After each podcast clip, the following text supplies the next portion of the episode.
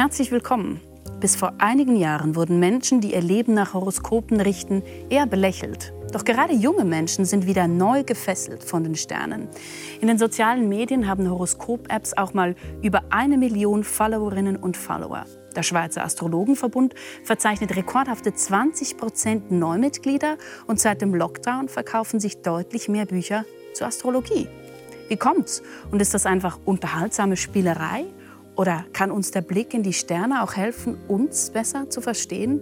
Diesen Fragen gehen wir heute nach. Wir, das sind mein Kollege Yves Bossert und ich. Er hat die Astrologin Alexandra Kruse besucht und sich sein Horoskop deuten lassen und den Astrophysiker Tim Riesen getroffen, um zu klären, welche Auswirkungen Himmelskörper auf uns haben. Hier im Studio begrüße ich aber Felicitas Ambaun, Psychotherapeutin und Coco von Stuckrad, Religionswissenschaftler. Herzlich willkommen Ihnen beiden. Sehr schön sind Sie hier. Danke. Danke für die Einladung. Ja, Herr von Stuckrad, Sagen wir es gleich zu Beginn, wie es ist. Naturwissenschaftlich spricht nichts für die Astrologie. Es gibt auch keine Studie, die es belegen könnte. Und trotzdem hält sie sich so hartnäckig. Wie erklären Sie sich das? Eine Erklärung ist, dass man, wenn man die Astrologie mit wissenschaftlichen oder mit den heutigen wissenschaftlichen Standards misst, eigentlich was Falsches misst.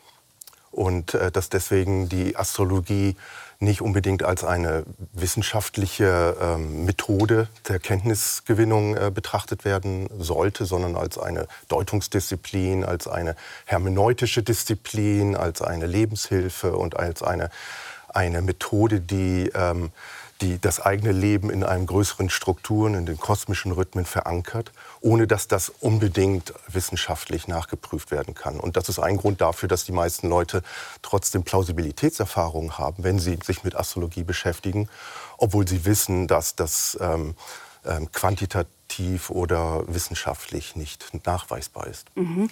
Das finde ich jetzt spannend, weil diese Plausibilitätserfahrung, die scheint mir ja gerade eben bei der jungen äh, Generation extrem stark zu sein.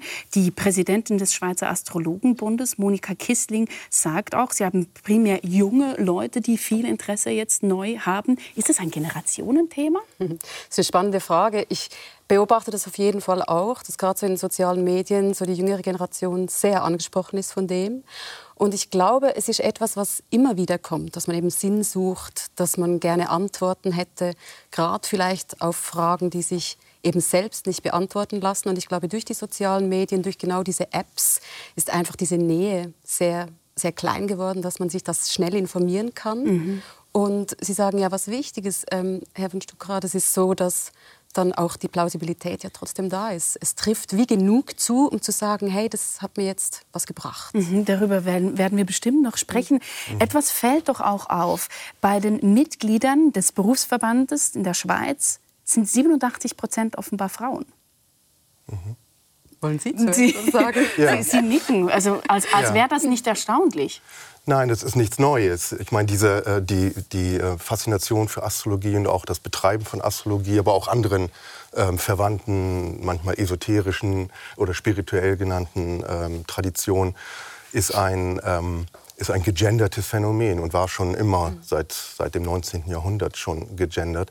Das heißt aber nicht, dass, diese, ähm, dass, dass, die, ähm, dass der Grund dafür darin liegt, dass Frauen dafür empfänglicher sind und Männer weniger empfänglich sind, sondern, sondern der Grund hat mit äh, patriarchalen Strukturen zu tun, dass Männer so trainiert werden im Patriarchat, dass sie ähm, diesen Dingen skeptisch gegenüberzustehen haben, selbst wenn sie eigentlich gar nicht wissen, worum es geht, aber eine skeptische Haltung einnehmen, während für viele Frauen das ein, eine Möglichkeit der, des Empowerment ist, der, der ähm, der, der Selbstverwirklichung und so weiter, diese Zugänge zu diesen ähm, Wissensstrukturen. Aber das müsste sich doch jetzt verschieben, wenn gerade in, in dieser Zeit, wo viel mehr äh, weibliches Empowerment und, und Feminismus und all das, also wo jetzt genau diese dualen Strukturen, die Sie ansprechen, sich doch ein bisschen aufzulösen beginnen, oder nicht?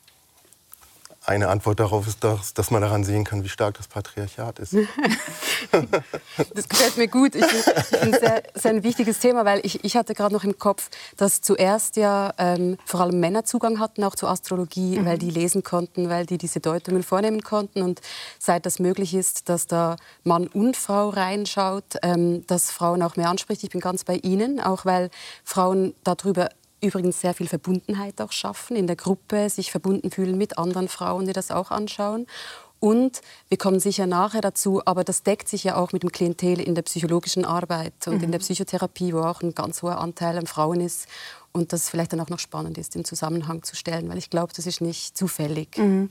Was mich wundert, also wenn man jetzt anschaut, Stars wie Cameron Diaz, Emma Stone, aber auch Pharrell Williams, die holen sich Rat bei der New Yorker Astrologin Susan Miller und auch die Musikerin Adele, die jetzt erst kürzlich quasi wieder ins Rampenlicht zurückgetreten ist, die hat ihr Leben komplett umgekrempelt, offenbar aufgrund eines Horoskops. Gab da Trennung, Umzug und so weiter. Und dass der Mensch ja Orientierung braucht, wie Sie das auch so ein bisschen beschreiben, Leben, das ist ja naheliegend. Aber weshalb sucht man das ausgerechnet in dieser Form der, der, der, der Deutung, der mhm. Sterndeutung? Ein interessantes ähm, Phänomen, denke ich, ist, ähm, dass ein Teil dieser, ähm, dieses Booms unter vor allem Millennials, der also so immer wieder äh, genannt wird, da gibt es wenig äh, sozialwissenschaftliche Belege für, dass das tatsächlich ein Boom ist. Und wenn man sich anguckt, ähm, wie stark ähm, es gibt eine gewisse ähm, ähm, Zuwachs von Mitgliedern, zum Beispiel beim Astrologenverband ähm, in der Schweiz mhm. oder auch in anderen. Ähm, aber im, im, Großen und Ganzen, wenn man sich anguckt, wie viele Astrologinnen und Astrologen kennen dann von ihrer Kunst leben zum Beispiel, das ist nicht viel mehr geworden, als das äh, vor 50 Jahren der Fall war. Also es gibt eine, eine starke Kontinuität äh, auch in dem Sinne und was neu ist, ist, denke ich, weniger unbedingt, ähm, oder das müsste man noch mal prüfen, ob das tatsächlich ein Generationsding ist. Ich denke, was man, was man äh, eindeutig sehen kann, ist der, die Zugänglichkeit, was Sie auch schon mhm. sagten. Die Zugänglichkeit zu äh, auch recht anspruchsvollen astrologischen Techniken. Das ist ja nicht nur so sehr, äh, sehr äh, einmal eins. Genau, da schauen wir noch drauf. Das ist hochkomplex, ähm, scheint es ähm, zumindest. Ja, und ähm, die Zugänglichkeit ist sehr viel höher und durch, die, äh, durch das Internet und die sozialen Medien ist natürlich die, die, die Kommunikation viel stärker darüber. Und, äh, und das spricht natürlich äh, die Generation, die damit aufgewachsen ist, die das eigentlich ganz normal auch betrachtet, als Handwerkszeug, sozusagen Kommunikationsmittel, äh, an. Ich denke, das, das sind auch wichtige Gründe. Aber ich denke, dass die Astrologie jetzt zurück ist, von, dass sie davor weg war. Das mhm. weiß ich noch nicht mal so. Mhm. Ich finde das einen sehr wichtigen Punkt, weil mir ging auch gerade durch den Kopf, ähm, viele Leute, die dazu kommen, also früher war es so, ah, irgendwie so mit 30, 40 setzt man sich dann mit so diesen Sachen auseinander und sucht aktiv mal nach irgendwelchen Möglichkeiten, das zu tun. Heute wird das ja viel früher präsentiert und ich kann mir vorstellen, dass, dass so ein Teenager oder eine junge erwachsene Person halt da schon Antworten sucht und vielleicht auch findet und eben diese Nähe und Zugänglichkeit da ist. Insofern glaube ich auch, dass man den Boom wie unterscheiden müsste in, ich finde die Sichtbarkeit ist gerade sehr groß, mhm. aber das heißt ja nicht, dass im Hintergrund nicht auch schon oft oft sowas lief. Ja, mich wundert ein gefühlter Boom. Auch. Ja, und, ja, und je nachdem, in welcher Bubble man, wie man mhm. das so schön nennt, mhm. ist, ist es schon sehr präsent. Mich wundert halt trotzdem, wenn man die ganze Zeit auch vom, vom Rückgang von institutionalisierten Religionen spricht, ähm, dass dann eben diese Form der Orientierung so präsent ist. Und Sie, das kann man ja sagen, haben mit 18 sich auch mit Astrologie zu beschäftigen begonnen. Das hat einen famili familiären Rück, ähm, äh, ähm, ähm Hintergrund, mhm. wollte ich sagen. Und Sie haben sich dann aber von der Astrologie auch abgewandt. Sie haben da eine, eine Ausbildung gemacht und haben sich der Psychologie zugewandt. Hatte das damals auch mit dem Alter zu tun? Deshalb habe ich das auch gerade reingebracht. Mein Hintergrund ist insofern speziell, dass meine Mutter war selbst Astrologin oder astrologische Psychologin und ich hatte das von klein auf, war das Teil von meiner Familie, also die Astrologie. Ich musste schmunzeln, als ich das Buch sah. Wenn ich nur schon das Wort lese, Astrologie, merke ich, das ist für mich so verbunden mit ganz vielen Erinnerungen und Heimat, also in guten, guten Emotionen. Und ich hatte dort einfach die Zugänglichkeit, weil meine Mutter gesagt hat, ich mache den letzten Lehrgang, ähm, wenn du willst, dann jetzt. Mhm. Und ich dachte, ich beschäftige mich damit. Und ich war weitaus die Jüngste damals. Also die meisten waren 35, 40 in diesem, in diesem Lehrgang. Und ich aber gemerkt habe, das hat aber genau meine Fragen beantwortet. Also diese, da stand halt drin, man mit 18 sucht man, wie will ich werden, wo will mhm. ich hin? Ich habe so viele Möglichkeiten. Ich weiß selbst nicht, was bei mir los ist. Und ich fand das zu Beginn sehr hilfreich, so Ideen zu kriegen, in welche Richtung gehe ich. Und dann mit, also ich habe diese Ausbildung dann abgeschlossen. Die sind übrigens auch recht umfangreich. Einfach, dass man das mal so auch weiß. Das ist nicht, man setzt sich hin zwei Wochenenden und dann ist gut, sondern es ging über fünf Jahre und mhm. das waren wirklich psychologische Themen. Und was fasziniert Sie denn daran? Also Sie forschen auch schon länger dazu. Sie haben auch dieses ähm, Werk geschrieben, Geschichte der Astrologie. Das ist so eins der, der, der wichtigsten Bücher im deutschsprachigen Raum, auch zur Astrologie. Was fasziniert Sie so an diesem Thema? Also mich fasziniert die Komplexität der Astrologie und die Kontinuität auch in der historischen Perspektive. Es ist ja eine, eine Kulturtradition geradezu, ähm, die sowohl von, von, ganz unterschiedlichen Perspektiven aus ganz unterschiedlich beschrieben werden kann. Mhm. kann. Kann als äh, Wissenschaft beschrieben werden, als Philosophie, als Religion, als Spiritualität, als Landwirtschaft, als alles Mögliche, äh, Gesundheit, Medizin und so weiter. Und eben auch als äh, vor allem im 19. und äh, ab dem 19. und dann vor allem im 20. und 21. Jahrhundert als eine Form der Lebenshilfe und der Psychologie. Und ähm, die, die gleich, äh, die, die durchlaufende sozusagen Faszination äh, dieser Kulturtradition, die hat mich schon immer sehr stark fasziniert. Vielleicht schauen wir uns, wenn Sie jetzt gerade so sagen, das ist so komplex, dann schauen wir uns doch mal an, wie das genau aussieht. Mein Kollege Yves Bossert hat im Vorfeld die Astrologin Alexandra Kruse getroffen. Die schreibt ähm, Kolumnen, Astrokolumnen in der Annabelle und in der deutschen Vogue und in den sozialen Medien, wie wir es gerade besprochen haben, teilt sie auch immer wieder günstige oder ungünstige Sternenkonstellationen. Alexandra Kruse, danke für die Einladung, bei Ihnen zu Hause filmen zu dürfen. Und Sie haben ja ein Horoskop, äh, mein persönliches Horoskop erstellt. Bevor wir über das reden, wie stehen eigentlich die Sterne für diesen Tag heute, für unsere Begegnung? Ist das ein guter Tag aus Sicht der Astrologie? Heute ist der 4.4. Wir haben einen Mond im Stier. Das ist ein Erdzeichen, das ist sowieso schon mal sehr gut, ein sehr ja, genussvoller tiefer Moment und dann haben wir aber eine Sonne im Widder und bei der Widdersonne, das ist, damit fängt unser Tierkreis an, das ist das erste Zeichen, Deswegen hatten wir auch gerade ein astrologisches neues Jahr. Also eigentlich hat mein Jahr gerade erst angefangen. Wow. Ja, super Sterne. Okay, für mich als äh, Bahnhof. Wir, wir, schauen das gleich im Detail an. Ähm, Ein wunderschöner, kunterbunter Bahnhof. Aber mich würde interessieren, wie stark Sie sich persönlich im Leben an Sternen und Sternbildern und Konstellationen ausrichten. Zum Beispiel, wenn Sie einen Vertrag unterschreiben oder sich die Haare schneiden oder so. Achten Sie da auf den Mond, Vollmond, Leermond? Auf jeden Fall. Echt jetzt? Ja, natürlich. Ich bin ja nicht blöd. Beispiel? Also, erstmal muss man sagen, in der Astrologie steckt halt super viel Logik und es ist einfach, wenn man das ein paar Mal gemacht hat, zum Beispiel gehe ich immer nur zum Friseur, wenn der zum Glück, mein Friseur freut sich, wenn der Mond im Löwen oder in der Jungfrau steht, der weiß das schon, steht der Mond. Was heißt das? Was heißt das? Der Mond steht dann sozusagen im Hintergrund ist das Sternbild des Löwen oder das oder Ganz genau. Also es ist ja so, der Mond geht einmal im Monat durch den ganzen Kreis. Die Sonne braucht dafür ein Jahr für die ganze Reise. Und der Mond ist viel, viel schneller, viel launischer. Und deswegen sortiert man den Mond ja auch dem Gefühlleben, Gefühlsleben zu und die Sonne mehr dem, wie wir uns nach außen präsentieren. Deswegen haben wir ein Sternzeichen, ein Sonnenzeichen und ein Mondzeichen. So, jetzt haben Sie für mich ein ganz persönliches Horoskop gemacht. So ich werde jetzt erfahren, wer ich wirklich bin und wie meine Zukunft aussieht. Endlich. Ich bin nervös. das ist natürlich eine absolute Geheimwissenschaft. Ja, es hat mich auch 30 Sekunden und eine App gekostet. Es gibt eine App. Also es gibt eine, äh, tatsächlich Galliastro, eine Schweizer App, fantastisch, rettet mehrfach mein Leben. Und man tippt da den Geburtszeitpunkt man ein und dann kommt das den raus. Namen, den Geburtsort und die Zeit. Jetzt sehen wir schon an einem Montag geboren, mhm. an einem frühen Montagmorgen. Montag, der Tag, der dem Mond zugeordnet ist. Was aber sehr spannend ist, ist hier. Da sehen wir die Sonne, ja. Mhm. Und dann haben wir hier das Zeichen das rote Zeichen? Schützen, ja, das erkennt man an diesem schönen Pfeil. Und da sieht man schon, hier im Schützen ist also einiges los. Ja, da haben sich gleich mehrere Planeten ihrer sechs sogar versammelt.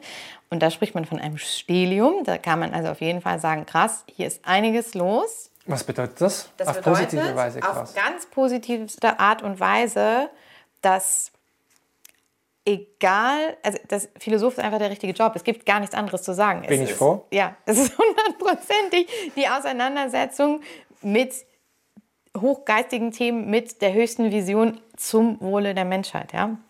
So, dass man halt wirklich immer schaut. Und der Planet, der zuständig ist, das ist eben auch besonders schön für das Zeichen Schütze, ist der Jupiter. Und wir sind in einem Jupiterjahr. Das heißt, es gibt dieses Jahr auf jeden Fall noch einiges zu erreichen. Ja? Ganz viel Expansion. Bitteschön. Dann sehen wir hier unseren Mond und der Mond ist in der Jungfrau.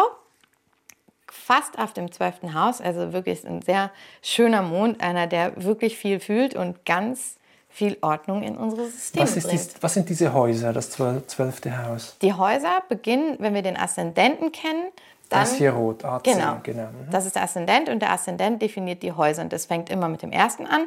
Und das erste Haus ist das Widderhaus und dann geht es einmal durch den ganzen Tierkreis, bis wir beim zwölften Haus bei den Fischen ankommen. Und die Fische sind schon, da sind wir schon fast im Himmel mit unserem ganzen Denken. Es fängt der Tierkreis mit dem Widder an und dann macht es einmal die Runde, bis wir hier oben und dass hier jetzt alles so links ist und rechts gar nichts, heißt das, ich bin unausgeglichen oder was bedeutet das? Naja, das heißt, dass es von hier nach da schon eine weite Reise ist und dass ganz, ganz viel hier in diesem ersten Quadranten stattfindet. Das ist halt die absolut ultimative Auseinandersetzung mit dem eigenen Ich. Jetzt vielleicht noch ähm, persönlich. Ähm, Sie haben vor sechs Jahren eine schwere Zeit äh, durchgemacht. Ihr ähm, Vater hat sich das, das Leben genommen. Sie haben sich auch von Ihrem Partner getrennt. Ich glaube, Ihr, Ihr, Ihr Bruder meine Schwester. Ihre Schwester, ja. Entschuldigung, ähm, ist, ist gestorben. Sie haben danach noch äh, den geliebten Hund später noch verloren. Wie ist es bei so, solchen Schicksalsschlägen und schwierigen äh, Ereignissen? Ahnt das die Astrologie voraus? Ist das etwas gewesen, wo Sie im Nachhinein sagen würden, da, da gab es Anzeichen dafür? Oder gibt's, ist das Leben letztlich immer Überraschung? Ich hoffe, dass das Leben immer Überraschung sein darf und bleiben muss weil niemand soll heute schon wissen, was morgen passiert, weil sonst würde man ja die Decke über dem Kopf bedenken. Heute stehe ich nicht auf die Sterne, stehen schlecht. Das, Selbst das hätten die Sterne gewusst. Hätten, ja, ich glaube, man darf einfach keine Abhängigkeit kreieren, in welcher Form auch immer. Abhängigkeiten sind der direkte Weg wirklich ähm, in Ungutes. Das ist es. Ich glaube, so eine gewisse Unabhängigkeit auch von seinen eigenen Sternen darf man sich erhalten. Aber Sie würden sagen, solche einschneidenden Ereignisse kann man nicht wirklich sehen, sondern im Nachhinein vielleicht konstruieren? Doch, man kann das natürlich sehen. Aber es heißt natürlich nicht, dass ganz genau an dem Tag einen der Bus überfährt. So, es gibt immer Anzeichen, Konstellationen, wo man sagt, aha, das ist riskant oder ja oder es macht also es, es könnte sein, aber niemand auf der Welt kann einem das vorhersagen. Und ich glaube, das ist auch nicht die Idee. Und hilft die Astrologie denn anders gefragt in solchen Situationen? Unbedingt. Also mir hat es einfach sehr geholfen zu sehen, dass jeden Morgen die Sonne wieder aufgeht und jeden Morgen, jede Nacht der Mond. Und dass einfach alleine diese beiden Unabdingbarkeiten, dass das Leben weitergeht, mhm. das hat mir am meisten geholfen und am konkretesten geholfen. Mhm. Weil man einfach weiß, keine dunkle Nacht ist für immer. Und, und so einfach ist es. es ist, ich meine, diese Himmelskörper, das sind, die sehen wir jeden Tag. Jeder von uns sieht morgens die Sonne und wenn es gut läuft, den Mond. Und wir haben einfach nur den Bezug dazu. Das ist wieder diese Demut und zu ja. sehen und zu spüren, wie ja. klein wir sind ja. täglich und in diesem Bewusstsein zu leben. Ja, und auch das eigene Drama nicht allzu schwer zu nehmen. Ich meine, ja, es war eine unglaublich schwere Episode und ja, ich hatte ein irre kleines Kind und aber es gibt ja kein, es, es gibt keinen Weg mehr zurück. Es ist, der einzige Weg ist in Demut nach vorne oder nach oben, wenn man es so möchte. Alexandra Kruse, das nehme ich gerne als Schlusswort und auch dieses Bild von der Welle, die wir surfen äh, und das Leben reiten. Vielen herzlichen Dank für das Von ganzem Herzen gerne. Das ist die Lehre des richtigen Zeitpunkts. Das ist das, worum es geht. Danke. Gerne.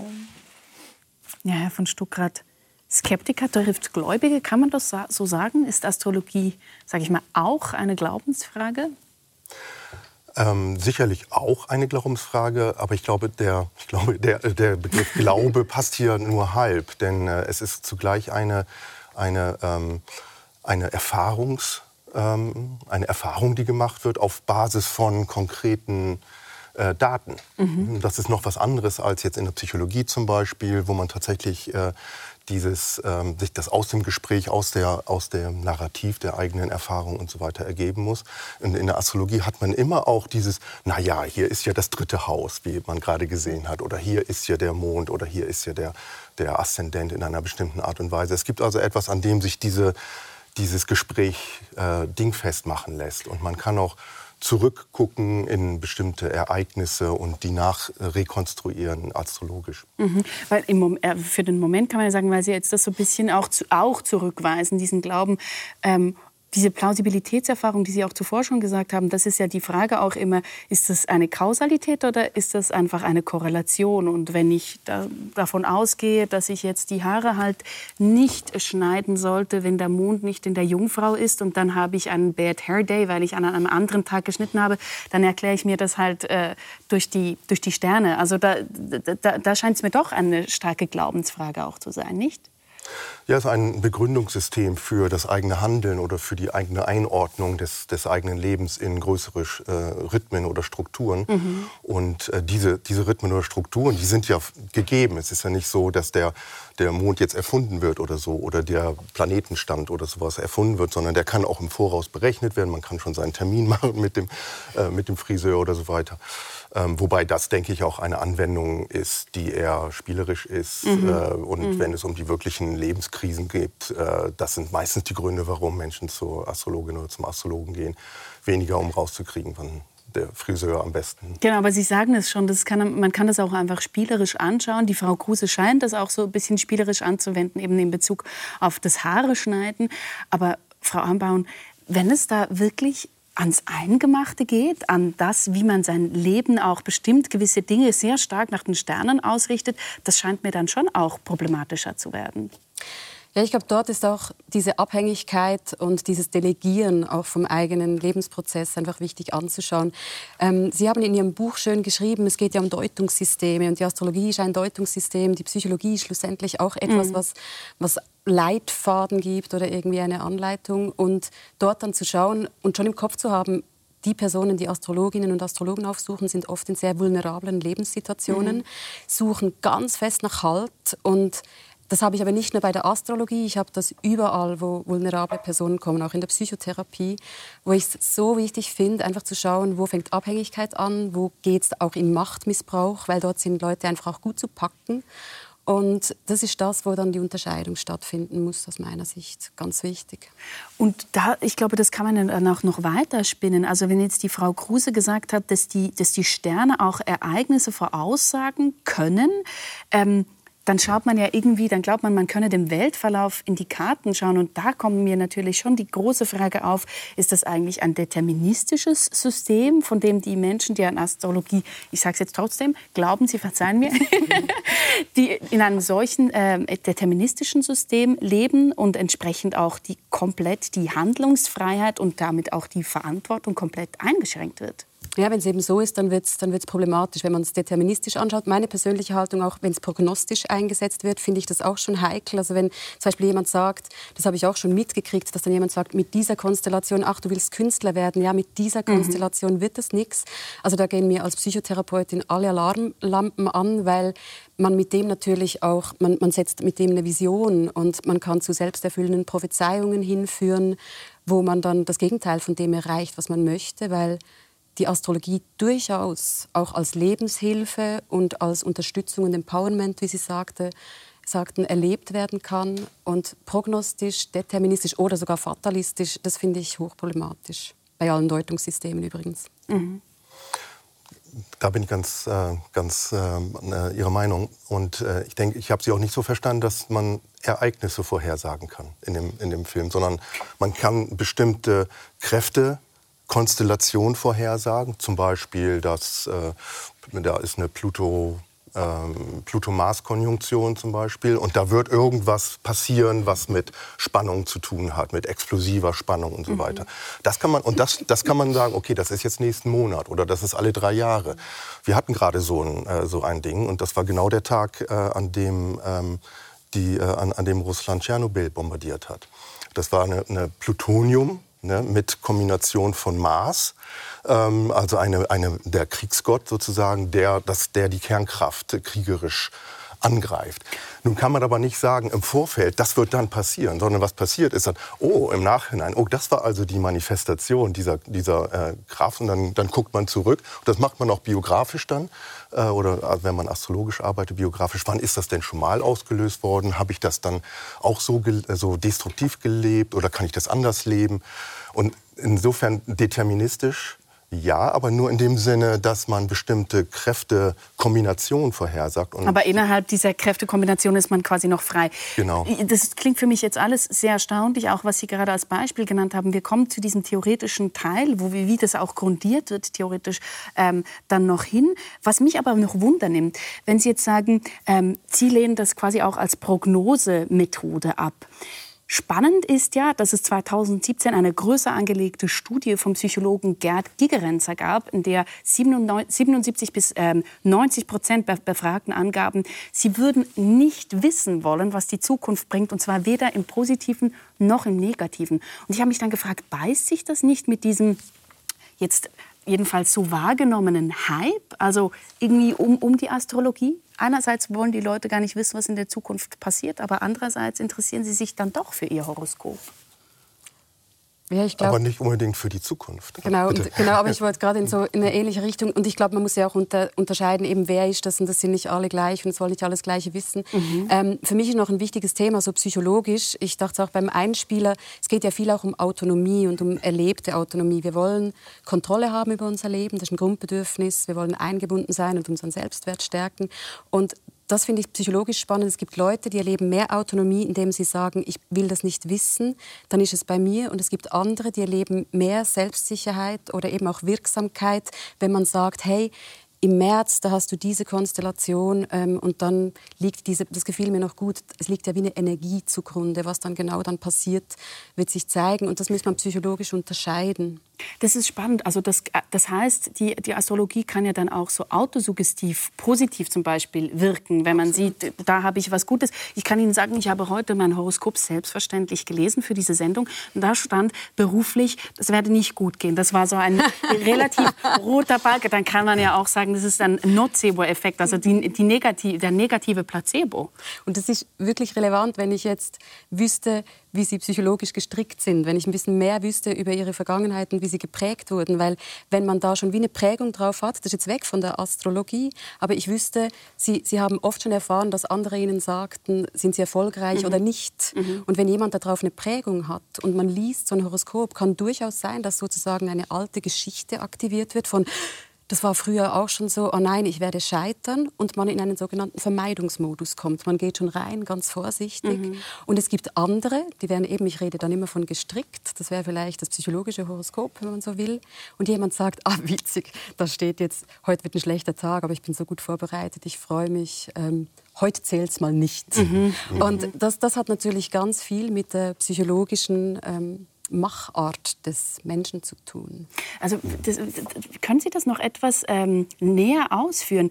Was, was, was nehmen Sie denn für Leute wahr, die, ähm, die auf Astrologie wirklich anspringen? Sie haben jetzt schon ein paar Punkte mhm. genannt. Das finde ich furchtbar interessant. Und ich finde es auch furchtbar wichtig, weil dort liegen für mich die Möglichkeiten, aber auch die Gefahren drin. Also es gibt diese eine spielerische Art und Weise, die Sie auch schon angesprochen genau. haben. Das sind oft sehr neugierige Menschen, offene Menschen. Eben man würde sagen, die sind auch in so einem Annäherungsmodus. Die sagen, ah, zeig mir mal, was ist denn genau, da? Genau, wie Eve davor. Genau, ja. und die nehmen sich vielleicht auch raus, was passt, aber durchaus schon auch mit, ich möchte jetzt das wissen, wann soll ich mein Geschäft eröffnen, im März oder im Juni oder im September. Ah ja, machen wir es im Juni, die Sterne stehen gut. Mhm.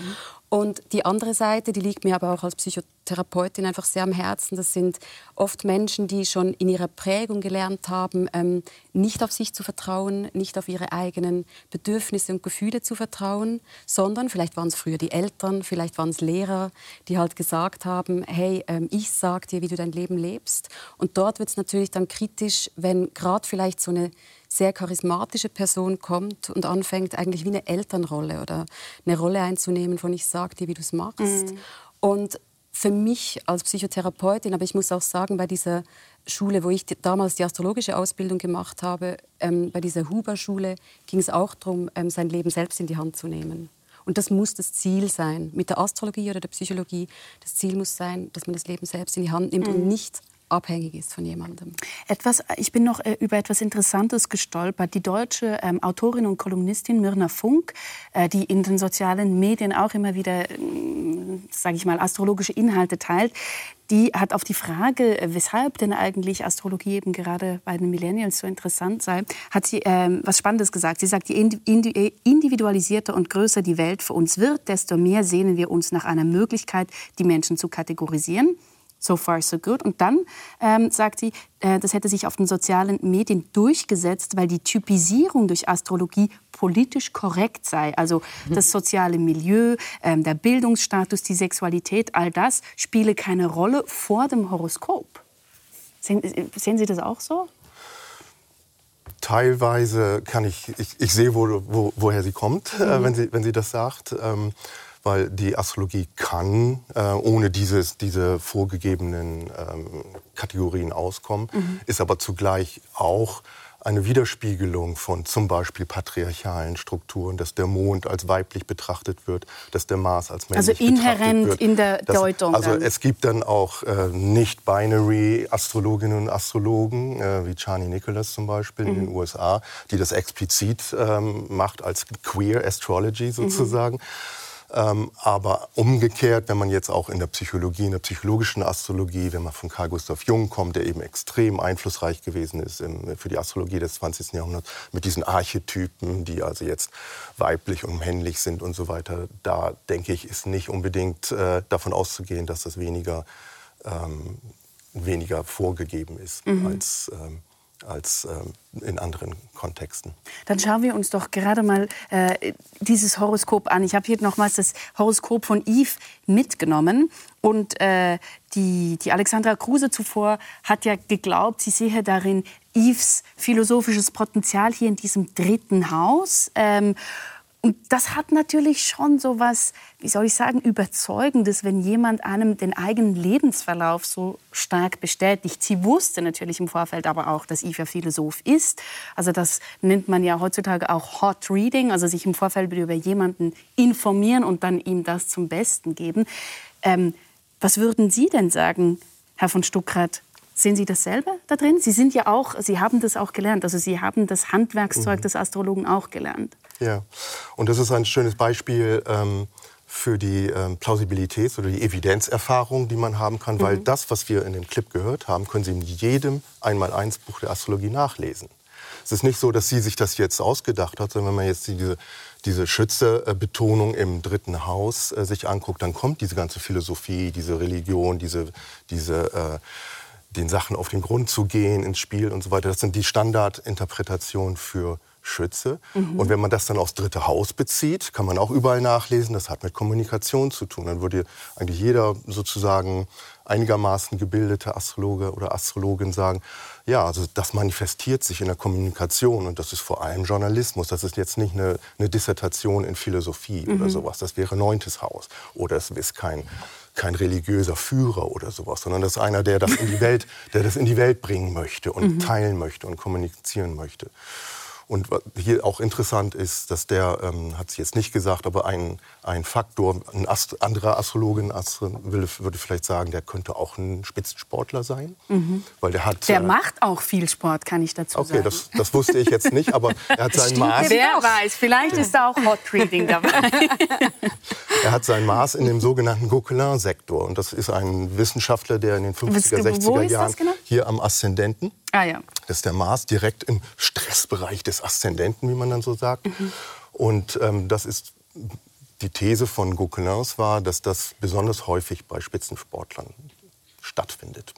Ja. Das heißt aber nicht, dass jeder, Spitz, jeder, der das hat, Spitzensportler wird. Aber viele Spitzensportler haben diese Maßstellung. Da sind wir wieder, wären wir dann wieder beim genau. Determinismus. Genau. Das, was ich jetzt ganz interessant finde, Sie können, also Sie schauen jetzt da, äh, drauf, haben die Person nicht getroffen und jetzt im Vergleich zur, zur auch Psychologie, wie, wie viel daran entsteht erst, äh, also wie viel an der Deutung entsteht erst im Gespräch mit den, äh, mit den Klienten oder den Patienten, was auch immer, und wie viel steckt da schon selber drin?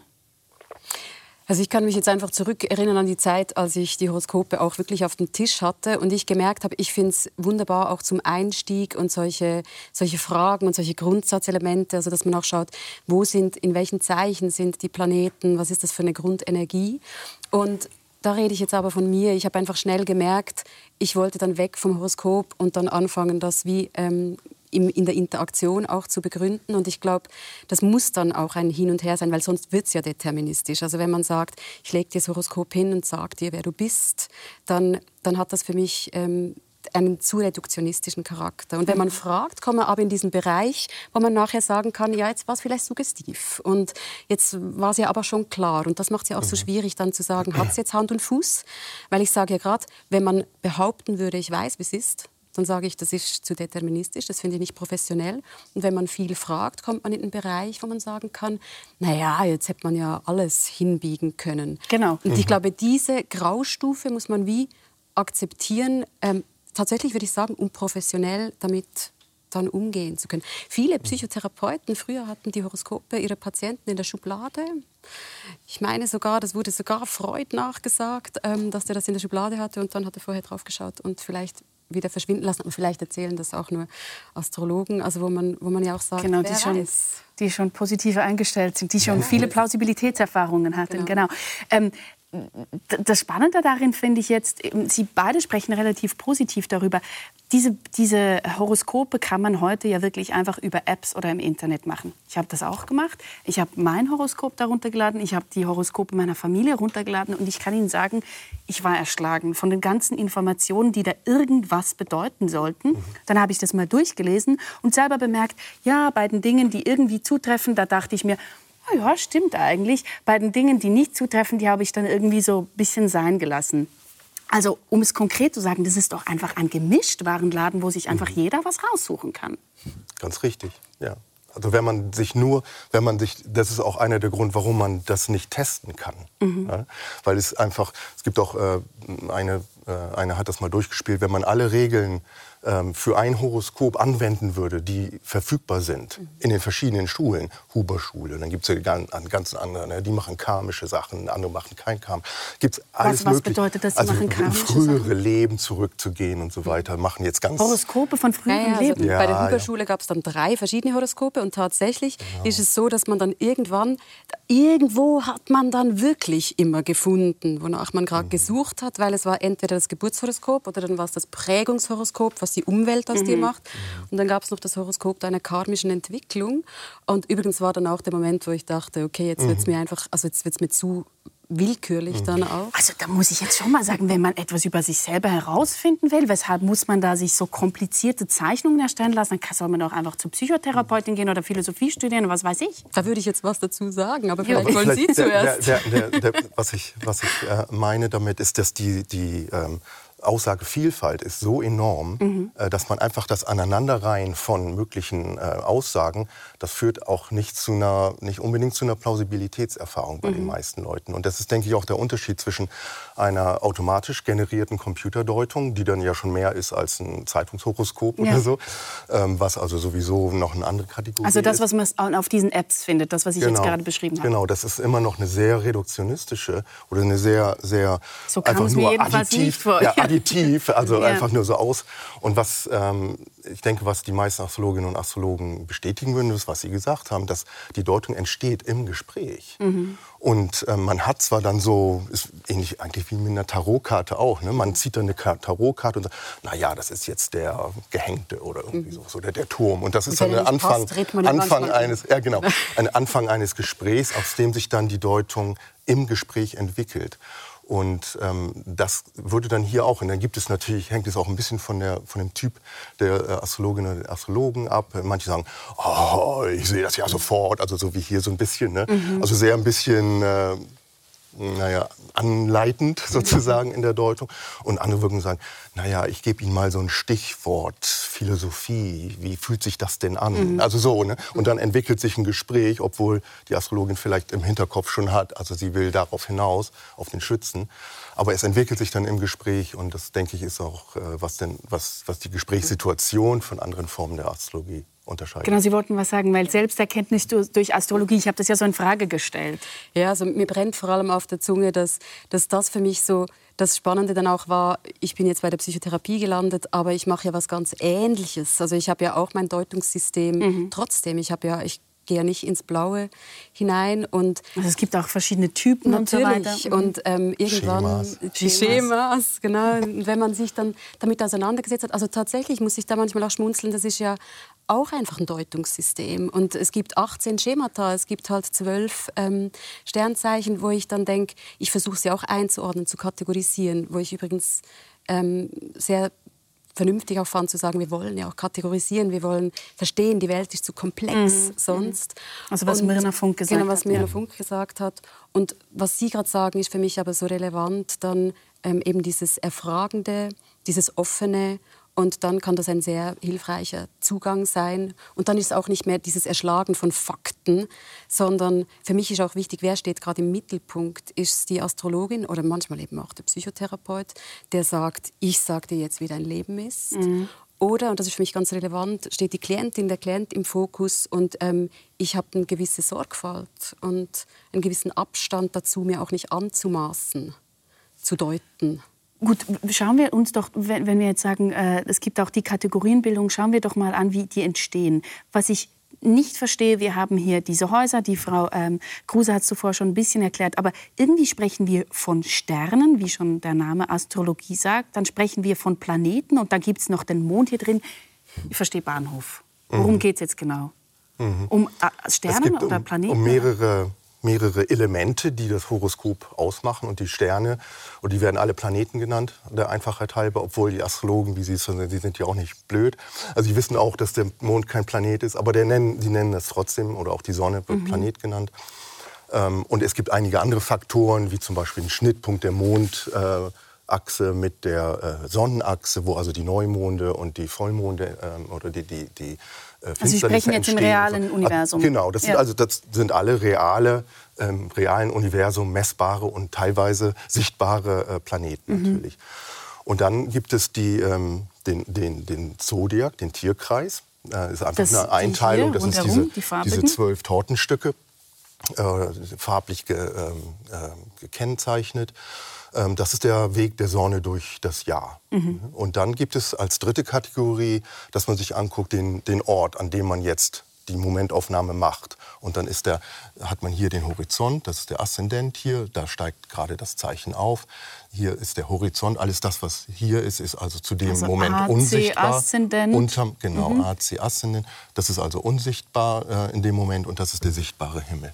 Und dann hat man da auch noch zwischen, zwischen ähm, Einteilung, das wird dann Häuser genannt. Mhm. Und diese drei Ebenen sind eigentlich, und dann kann man schon sehen, wie, wie unglaublich komplex das ist, weil sich das natürlich auch alle, selbst Zwillingsgeburten, wenn die zehn Minuten auseinander sind, ist das nicht mehr dasselbe Horoskop. Weil sich das ne? weil einfach sich das so detailliert schon verschiebt. Genau, mhm. genau. Und das öffnet eben viel Deutungsmöglichkeiten und auch äh, Projektionsmöglichkeiten. Mhm. Also es ist eine Momentaufnahme äh, der Gebur Geburt und deshalb sagen Sie, es verschiebt sich auch, auch äh, so sehr. Wir kommen dann sicher nochmals darauf zurück, wenn wir auch die naturwissenschaftliche Kritik daran anschauen.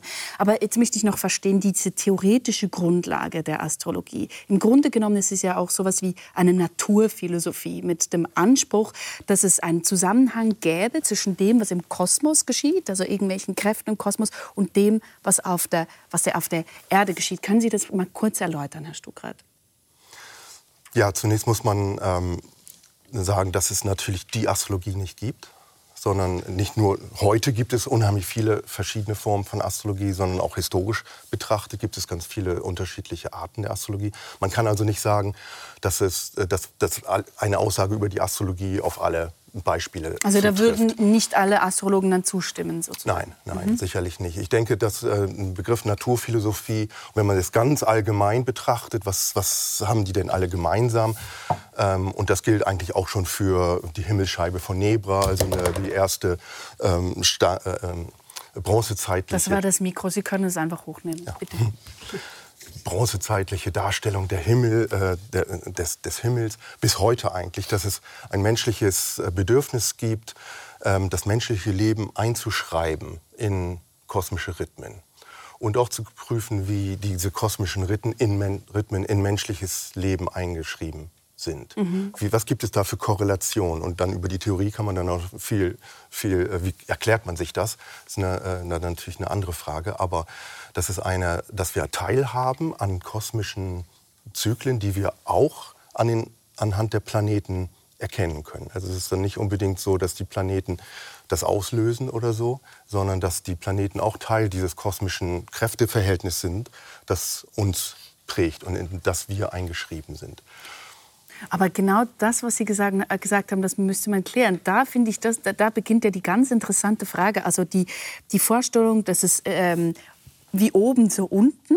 Ähm, dass alles von, von Kräften durchzogen ist. Was sind denn das für Kräfte? Was ist das für ein Anspruch? Ich finde, da wird es ja gerade besonders interessant. Mhm.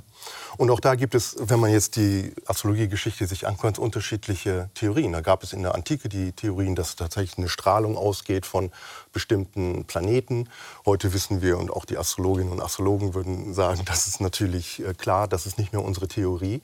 Also die ähm, Theorie ist nicht mehr, dass ein Planet, die Strahlung eines Planetes auf mich die, äh, diese und jene Auswirkung hat. Nein, das wird, also, wird kaum Astrologinnen und Astrologen geben, die dem dem äh, anhängen würden. Mhm. Historisch sieht das allerdings anders aus. Es gibt also durchaus so eine, so eine Theorie auch ähm, von Einfluss, von Kausalität. Mhm. Ähm, allerdings ist auch schon in der Antike die, ähm, die Sie nannten dies wie oben, so unten. Mhm. Ähm, das wird dann oft so als Schlagwort äh, benutzt. In dem Kontext äh, gibt es eher die Theorie, dass der ganze Kosmos, und das, das griechische Wort Kosmos heißt Ordnung, ja. Ja, dass der, der Kosmos geordnet ist. Und das hat Plato, Aristoteles, die hatten unterschiedliche Ansichten darüber, aber waren sich darüber einig, dass es eine kosmische Ordnung gibt, an der wir teilhaben und an der auch die Planeten teilhaben. Und anhand der Planetenbewegung kann man ablesen, wie sich diese Kräfte ähm, verhalten und sich auch, auch auswirken auf die, auf die Erde. Als Denkmuster scheint mir das jetzt gerade in der Psychologie unheimlich interessant zu sein. Also dieses kosmische Verhältnis, in das der Mensch eingebettet ist, das, das klingt doch irgendwie total hilfreich. Ja, und ich, ich spreche das auch niemandem ab, wenn jemand zu mir kommt und sagt, dass, also ich frage das auch oft ab, was sind, so, was sind die Glaubenssysteme, mhm. woran hält man sich fest? Und wenn jemand kommt und sagt, das gibt mir Sicherheit, das gibt mir Klarheit, das gibt mir Ordnung, ist da psychologisch, also ich finde immer alles, was nicht destruktiv oder eben machtmissbräuchlich auch angewendet, angewendet wird, ist ja hilfreich. Ist ähnlich wie mit Religion. Wenn jemand auch zu mir kommt und ist religiös geprägt, dann versuche ich das mit einzubeziehen. Genau, Kontingenzbewältigung, ganz Absolut, klassisch. weil das ist, das kann, das kann eben, das kann Bindung geben, es kann Sicherheit geben, es kann Sinn geben, es kann Hoffnung geben. Mhm. Und ähm, von dem her finde ich auch immer spannend, dass wir gar nicht dort landen müssen, zu sagen, eben, was ist es jetzt genau oder müssen wir es beweisen können, sondern für mich jetzt in meiner Arbeit reicht dann zu sagen, ähm, nützt es uns für diese Hilfe zur Selbsthilfe, also um selbst wachsen zu können, oder ist es hinderlich? Was aber trotzdem dahinter steckt, und da möchte ich quasi noch mal so den Finger ein äh, bisschen äh, auf etwas legen, ist, wir haben es gesagt, das ist auch, das verschiebt sich unheimlich schnell. Das heißt, die Aufnahme, die Momentaufnahme meiner Geburt, die ist, also die, das wiederholt sich ja wahrscheinlich kaum oder die ganz gleichen Horoskope. Klingt wunderbar, bestätigt einen irgendwie in seinem Ego, passt doch in unser hyper äh, individualistische Zeit.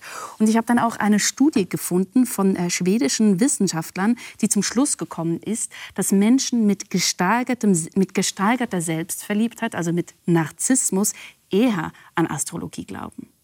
Mhm. Und es könnte auf den ersten Blick vielleicht überraschend sein, weil man denkt, ja, aber die wissen doch selbst immer, was besser ist. Mhm.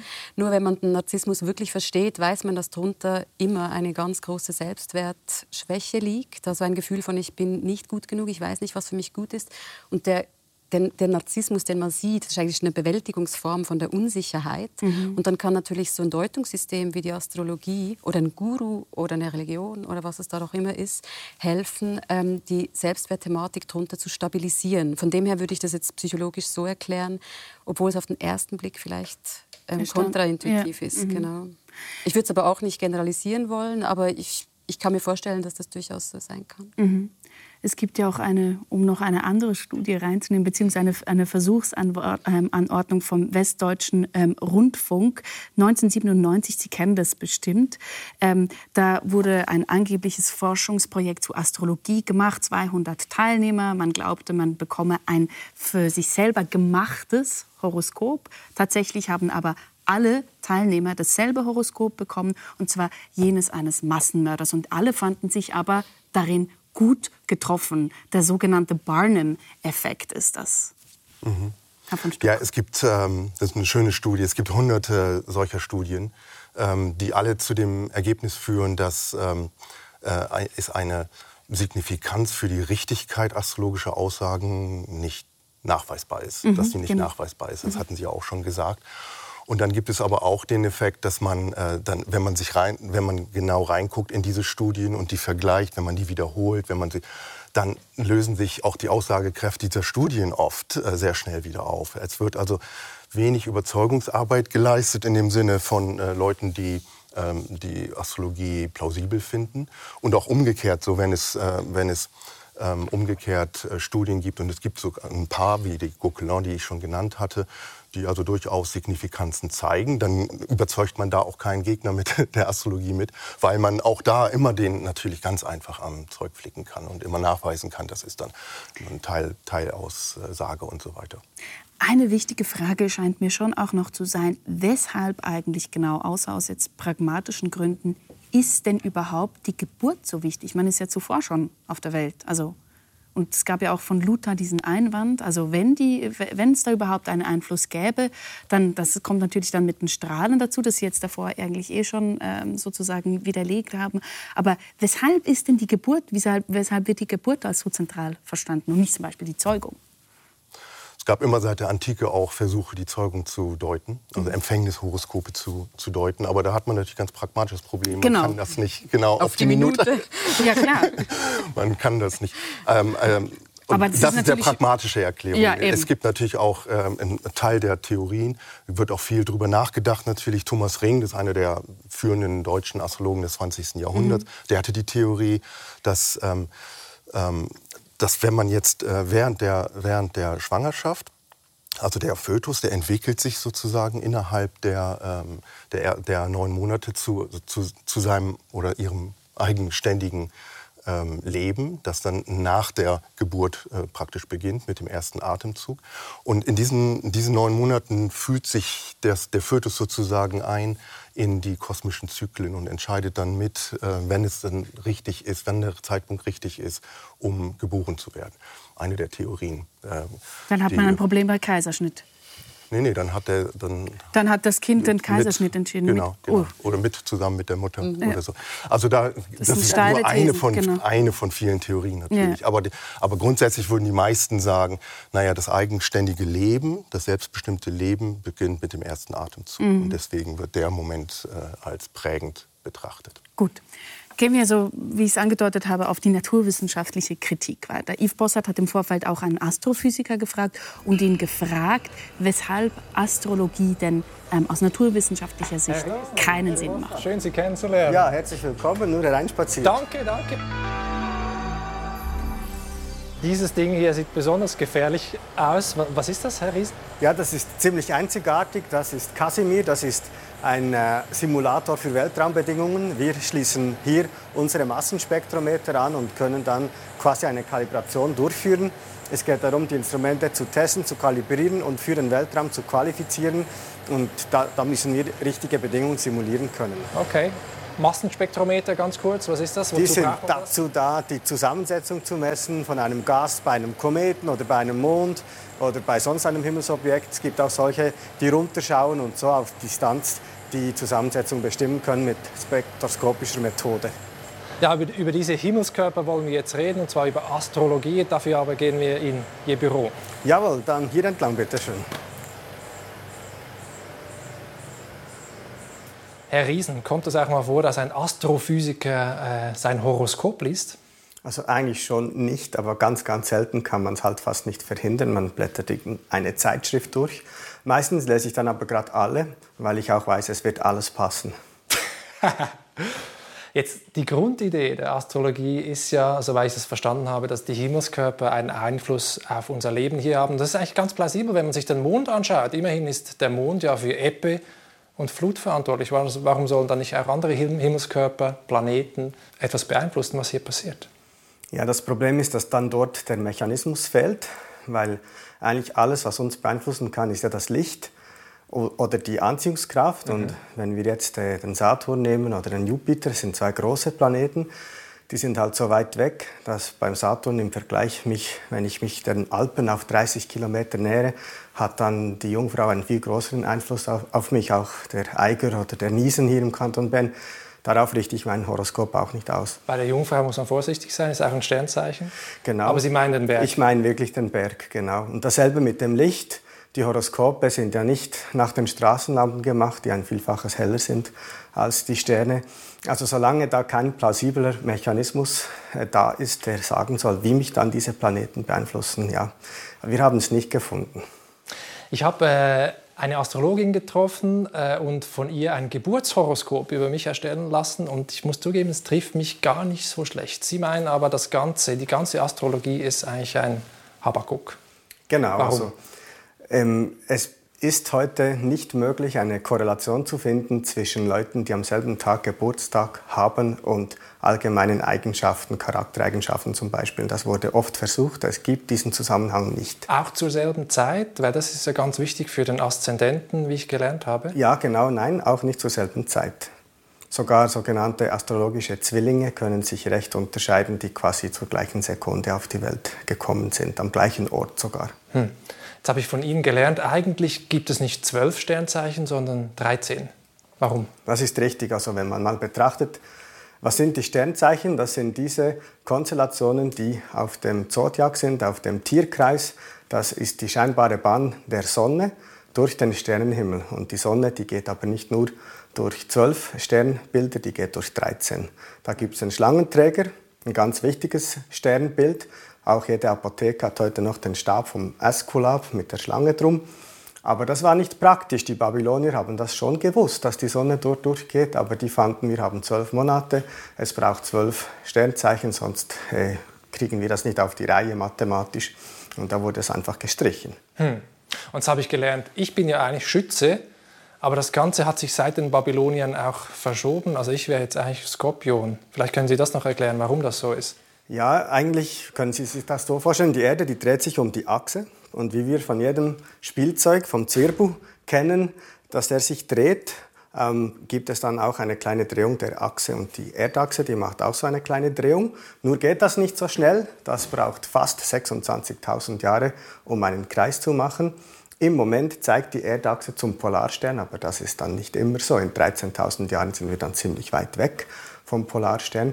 Und durch diese Drehbewegung, wir nennen sie Präzession, ähm, verschieben sich auch die Zeiten, äh, zu welchem Monatstag die Sonne in, in einem Tierkreiszeichen steht. Also ich habe am 20. November Geburtstag, aber die Sonne steht nicht im Skorpion. Mhm. Was ist für Sie das Hauptargument, äh, dass die Astrologie nicht funktionieren kann? Ja, ähm, es ist ja halt eine Protowissenschaft, also das ist eigentlich sogar besser als eine Pseudowissenschaft. Es war ja früher zusammen, die Astrologie und die Astronomie. Und die Wissenschaft hat dann Methodik entwickelt und System. Und man hat dann halt ähm, eine genauere Beschreibung der Natur gefunden. Und heute gibt es in dieser Betrachtungsweise halt viel zu viele Widersprüche. Ähm, und man sieht, es kann so nicht funktionieren. Besonders auch, weil es gibt ja keine gültigen Voraussagen. Eben, wenn jetzt Leute am 20. November wirklich viel mehr gemeinsam hätten, als solche, die nicht an diesem Tag Geburtstag hätten, dann müsste man nach Antworten suchen, warum das so ist. Ich würde die dann allerdings auf der Erde suchen, ob der erste Spaziergang draußen im Winter war, wo gewisse Tiere fehlen, wo die Vögel vielleicht nicht zwitschern, wo andere Tiere sich auf den Tod, auf den Schlaf vorbereiten. Das ist eine andere Welt, die einen prägt als ein Sommerkind. Also ich würde dann hier schauen und nicht oben am Himmel. Haben Sie für sich eine Erklärung, warum trotzdem so viele Menschen äh, Horoskope lesen und irgendwie auch für sich finden, das stimmt, da ist was dran zumindest?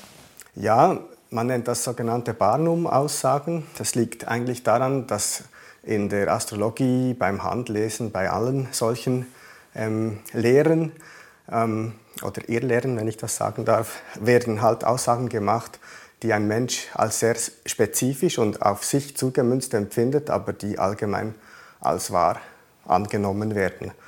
Also das kann man zeigen. Ich kann zum Beispiel jemandem auf die Hand schauen und sagen, oh, du bist ein Mensch, du hast gerne Ordnung eigentlich, aber dann regst du dich auf, wenn du das nicht immer schaffst. Und der sagt, oh ja, ist genauso.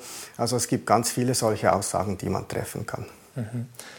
Eine letzte Frage noch äh, zum Schluss. Man hört ja oft, wir Menschen sind Sternenstaub. Stimmt das eigentlich? Das stimmt, ja, das ist ganz schön physikalisch richtig. Das heißt, die Sterne haben keinen direkten Einfluss auf uns, auf unsere Identität, aber wir bestehen letztlich aus Sternen. Das ist doch eine schöne Einsicht. Das ist ganz schön, ja. Vielen Dank, Herr Riesen, für dieses kurze Gespräch. Sehr gerne. Ja, also andere Strahlungen hätten viel mehr Einfluss auf uns als Milliarden Kilometer entfernte Planeten, zum Beispiel Straßenlaternen. Ja, ganz richtig. Und ich denke, auch die meisten Astrologinnen und Astrologen würden dem auch nicht widersprechen. Ich denke, das ist nicht Teil der astrologischen Annahme, dass ähm, wenn jetzt Mars irgendwie äh, steht irgendwo, dass dieser Mars als Planet direkte kausalen Einfluss oder eine Strahlung auf mich mhm. hat. Das ist etwas, was heutzutage die Astrologie eigentlich abgelegt hat. Ähm, und viele andere dieser ähm, Dinge, Argumente, die genannt wurden, werden natürlich auch innerhalb der astrologischen Szene sehr stark diskutiert. Und zum Beispiel, was über die Präzision äh, gesagt wurde, ist also einer der, äh, der diese, genau, diese Wanderung des Frühlingspunktes äh, über ein paar tausend Jahre von einem Zeichen zum anderen, hat eine wesentliche Trennung der indischen und chinesischen Astrologie mhm. von der europäischen ähm, zu Wege gebracht. Das heißt?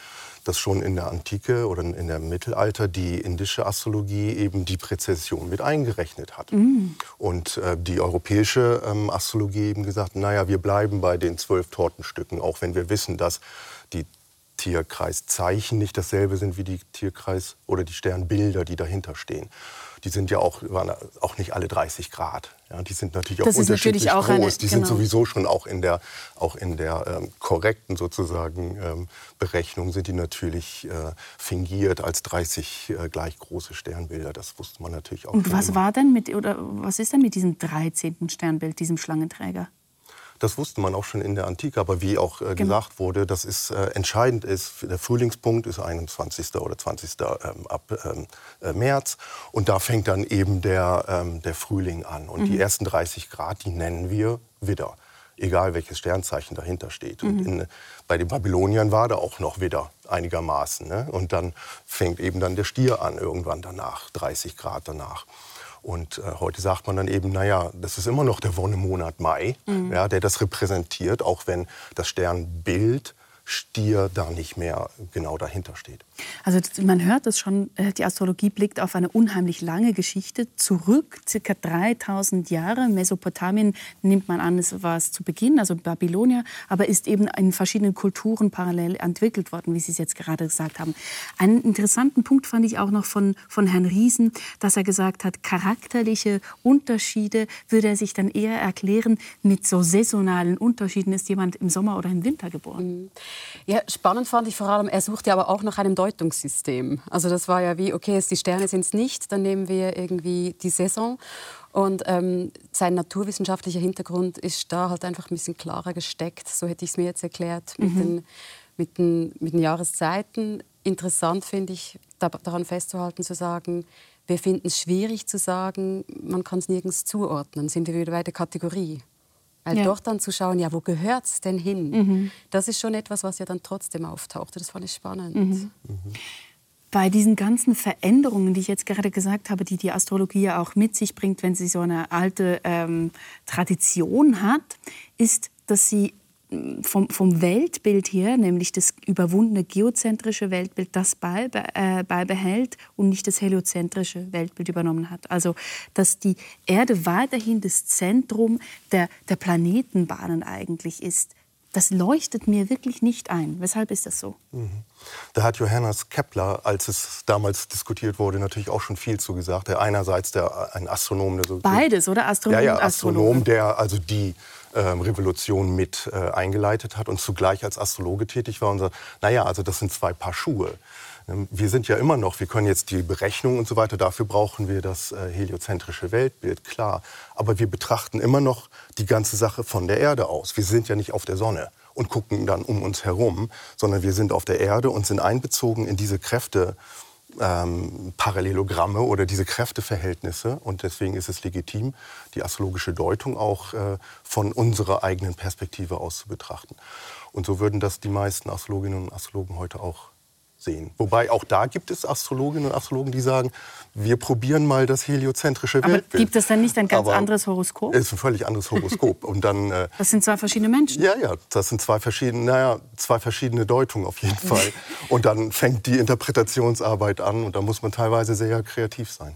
Jetzt von, auch wieder aus der psychologischen Sicht finde ich genau das zum Beispiel so interessant. Es wird ja immer wieder auch heutzutage vom Anthropozentrismus gesprochen und mir scheint, ist das nicht genau so was sowas wie, wie eine Tradition, die den Anthropozentrismus in dieser Weise weiterführt? Der Mensch als das Zentrum, auf das alles so ausgerichtet ist und Auswirkungen hat?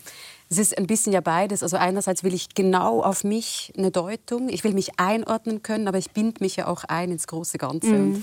Und, das, ist, das ist etwas, was vielleicht schon, vielleicht ist das jetzt auch, ich wage es fast nicht zu sagen, dann wären wir bei den Archetypen, aber vielleicht ist das etwas sehr, sehr in uns drinliegendes, drinliegendes, dass wir uns in diesem riesigen Weltall ja schon verorten wollen, mhm. wissen wollen, wer sind wir und ähm, in unserem Kulturkreis dieser Individualismus ja auch Platz hat. Der ist wirklich auch gerade sehr groß. Ich finde auch da, das wäre ein anderes Gespräch ähm, mit, mit seinen Tücken. Also wenn man so viel auf sich selbst bezieht, hat nämlich nicht nur die narzisstische ähm, Funktion, sondern auch, dass man ständig auch den Fehler dann irgendwie... Also auch ein Gewicht dann. Natürlich. Mhm. Also und wenn man da was sieht und dann und nachher sagt jemand, ja, aber da hätte es ja gestanden, wieso ja. hast du denn jetzt nicht gemacht? Mhm. Also ich finde es psychologisch dann wieder, muss man es ganz fein anschauen.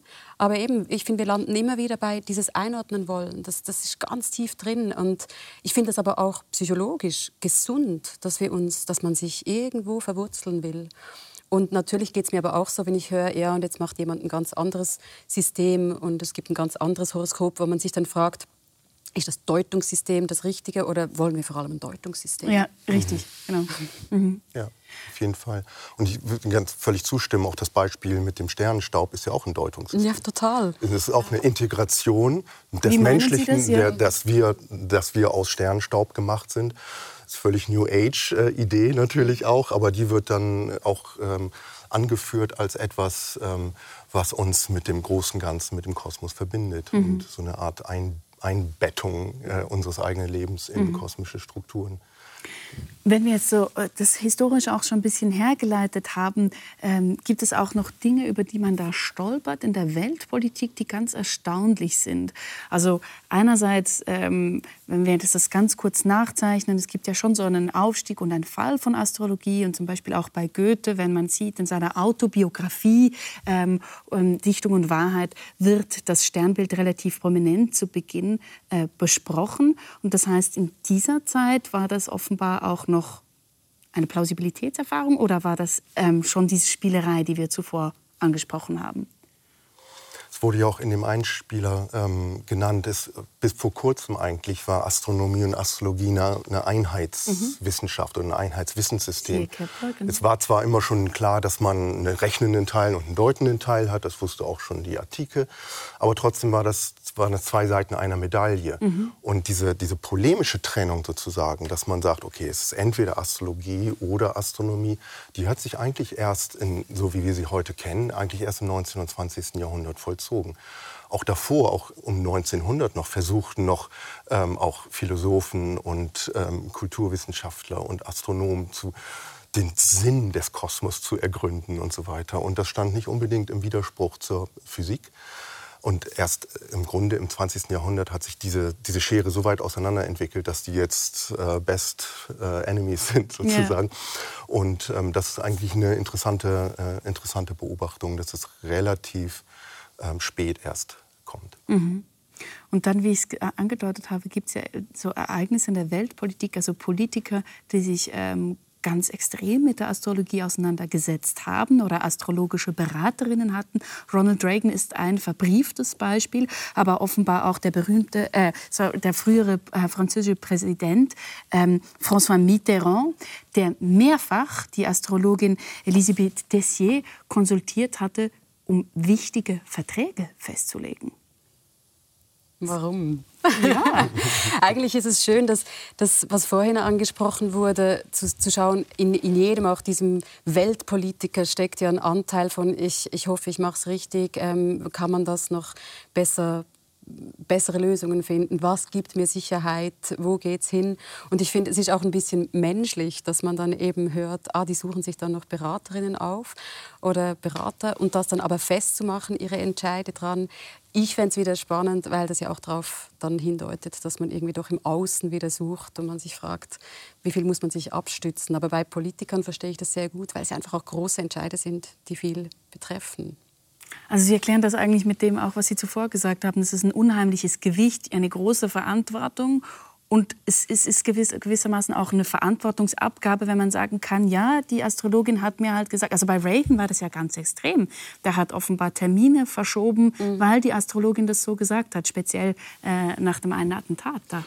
Ich stelle mir einfach vor, ich möchte nicht das Amt eines Politikers oder einer Politikerin übernehmen. Ich finde das auch einfach extrem komplex. Mhm. Und die Vorstellung, dass dann jemand kommt und einem sagen kann, hier ist das bessere Zeitfenster oder macht man es besser da, hat ja einfach auch was sehr Entlastendes und gibt vielleicht diese Sicherheit von, ach komm, dann machen wir es da, weil vorher hat man ja einfach ganz viele Möglichkeiten. Mhm. Und, aber ich als Individualpsychologin würde am liebsten natürlich nachfragen, weil der Reagan ist nicht der Mitterrand. Und was die dann wieder für eine psychologische Prägung im Hintergrund haben, was sie dazu führt, wäre ja auch spannend. Mhm. Ist die narzisstische Prägung gegebenenfalls? Ist eine Unsicherheit? Ist eine Mischung? Ja, da kommt wieder das, was die Frau Kruse gesagt hat, die Lehre des richtigen Zeitpunkts und der Mensch, der da äh, den richtigen Zeitpunkt offenbar unbedingt auch, auch finden möchte. Mhm. Auf jeden Fall. Und die Dunkelziffer bei Politikerinnen und Politikern ist sehr hoch. Das, sind so bekannte Beispiele, aber ich kenne auch ein paar ähm, astrologische Praxen in äh, Deutschland, die regelmäßig für ähm, Bundespolitikerinnen äh, und Politiker arbeiten, von denen das in der, in, der in der Politik nicht bekannt ist. Und die oft aber auch sagen, naja, also das, ich probiere mal, ich gucke mal, was wäre denn jetzt ein richtiger Zeitpunkt. Nicht unbedingt, dass wir jetzt diese Sitzung oder diesen, diesen Vertragsabschluss verschieben können. Deswegen, also gibt es natürlich Grenzen. Aber wenn ich, wenn ich eine Wahl habe, vielleicht nächste Woche. Ne? Und vielleicht mache ich noch was anderes davor. Also so in dem Sinne eigentlich durchaus gar nicht ganz anders als die normalen Userinnen und User heute, die auch eigentlich das so als Inspirationsquelle benutzen, ohne sich unbedingt davon abhängig zu machen. Aber spannend ist ja, weil Sie zuvor auch gesagt haben, Best Enemies, Astronomie, Astrologie und dass man dann von diesen Politikern äh, das nicht weiß. Also es ist offenbar auch so, äh, es, es, schickt sich nicht, äh, äh, Astrologie zu betätigen oder irgendwie daran eben zu glauben. Und dann in anderen Kulturen, Sie haben das zuvor erwähnt, zum Beispiel im Hinduismus, in der indischen Tradition oder in China, ist es ja viel präsenter. Weshalb ähm, wurde das so unterschiedlich aufgenommen? Ähm, da gibt es natürlich viele Gründe, aber einer der Gründe ist, dass die, ähm, dass die Verankerung der astrologischen äh, Deutungstechniken in, in der Gesellschaft viel stärker gewesen ist als als äh, oder noch immer viel stärker ist. Wir haben eigentlich diesen, diesen polemischen Trennungsvorgang, äh, den wir mitgemacht haben in den letzten 200 Jahren, ähm, nicht mitgemacht. Und mhm. in dem Sinne ist es in Indien, wenn Sie jetzt eine Hochzeit äh, planen wollen, ist es ganz normal, dass Sie äh, äh, eine astrologische ähm, Berechnung ähm, für den richtigen Zeitpunkt ähm, ähm, suchen im Vorfeld. Und das Gleiche gilt, wenn Sie ein, wenn Sie ein Geschäft gründen wollen oder so jetzt, oder eine Vertragsunterzeichnung planen wollen. Das ist ganz normaler Teil des alltäglichen Lebens in diesen, äh, gesellschaftlichen, in diesen Gesellschaften mhm. und wird auch nicht unbedingt als ein Widerspruch erfahren. Mhm. Wir sind schon am Ende der Sendung. Vielleicht eine, eine letzte Frage auch an Sie, Frau Anbauen. Wir haben im Vorfeld der Sendung als äh, Yves bei der Frau Kruse war, Kommentare auch äh, bekommen, wo Leute sich gefragt haben, weshalb beschäftigt ihr euch mit solchem Humbug? Mhm. Und wir haben jetzt gerade gehört, also offenbar polarisiert die Astrologie auch sehr. Weshalb tut sie das? Ja, ich glaube schon, dieses Wissen wollen ist ja ganz groß und das war es schon immer und ich glaube, das wird es auch bleiben und es wechselt aber sozusagen, was gilt gerade, da war gerade das Wort schicklich, was ist gerade, was, was darf man tun und im Moment gilt das einfach sehr schnell als eben esoterisch, als nicht irgendwie wissenschaftlich und diese Wissenschaftlichkeit, diese Korrektheit ist gerade so groß. Und es ist ja auch nicht wissenschaftlich, ist ja nicht mal falsch, oder? Genau, es ist nicht, mal, es ist nicht empirisch beweisbar. Mhm. Genau. Und ich, ich kann mir das gut vorstellen, weil Dinge, die nicht fassbar sind, also ich kann den Bogen schließen, das sind Leute, die, die gerne, die wollen ihre Autonomie. Und dann, wenn jemand kommt und mir ein Deutungssystem hinlegt, das fühlt sich an als Eingriff in meine persönliche, in meine persönliche Sphäre. Und dann ist das ein Humbug und man will das auch nicht. Mhm. Andere erleben das als Schutz, als Trost, als Unterstützung. Und die werden sich eher dem öffnen. Und ich glaube, es ist auch wichtig, das genauso stehen zu lassen, dass es kontrovers bleibt und kontrovers sein darf. Dass es aber wichtig ist, ähm, genauso hinzusitzen, darüber zu reden und nicht vorgefertigt eine Meinung zu haben und sich gerade schon zu verschließen. Ich glaube, das wäre eh eine gute Leitlinie fürs ganze Leben. Wunderbar, das nehme ich als Schlusswort von Ihnen. Vielen herzlichen Dank, Frau Armbaum, Herr von Stuttgart. Dank. Danke Ihnen. Dankeschön. In der neuesten Folge der YouTube-Serie Bleisch und Bossa geht es um Esoterik. Schauen Sie also rein. Ab Mittwoch finden Sie sie online, nebst weiteren Folgen der neuen Staffel, die ich Ihnen sehr empfehlen kann. Nächste Woche diskutieren hier Barbara Bleisch und Wolfram Eilenberger mit zwei Gästen am philosophischen Stammtisch über die schöne neue Welt im Metaverse und fragen Albtraum oder Utopie? Und jetzt gleich geht es um sogenannte Freeports, wo Superreiche ihre Kunstgegenstände lagern. Ein Film enthüllt die Geheimnisse dieser Steueroasen und fragt, welche Rolle spielt die Schweiz dabei? Ich wünsche Ihnen einen schönen Sonntag, bleiben Sie uns treu und bis bald.